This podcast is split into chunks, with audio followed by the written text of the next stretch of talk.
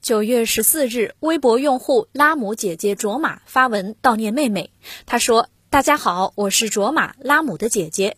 今天是二零二一年九月十四日，这个日子对我们全家来说都是黑色的日子。去年的这天晚上，我们全家遭受了灭顶之灾。我的妹妹长期遭受家暴的拉姆被前夫泼油漆纵火烧伤。我妹妹在这一天被前夫残忍杀害，到今天已经整整一年了，但是案件还没有开庭，凶手还没有被判刑。”四川姑娘拉姆是一名网红，和其他的网红不一样，拉姆的视频更多的是记录生活，很多视频都是素颜出镜。因为真诚，网友们看到了她的真实。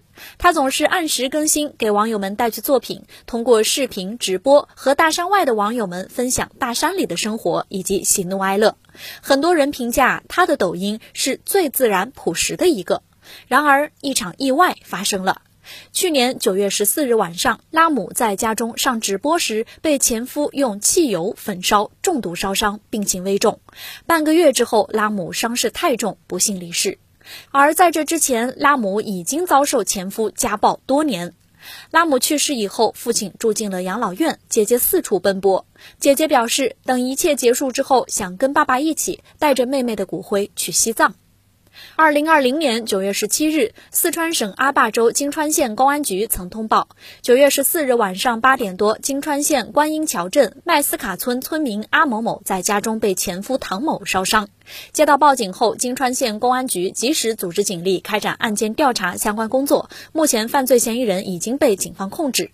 被烧伤的阿某某就是在短视频平台上被多人关注的网红拉姆。他在去年六月就与前夫唐某离婚了，但却一直遭到唐某的持续骚扰，并且在他正在直播的时间时，前夫向拉姆泼油漆，导致他严重烧伤。拉姆全身被烧伤百分之九十以上，在九月三十日晚上不幸离世。根据中国检察网消息，二零二零年十二月十日，金川县人民检察院依法以涉嫌故意杀人罪对嫌疑人唐璐批准逮捕，案件正在进一步办理中。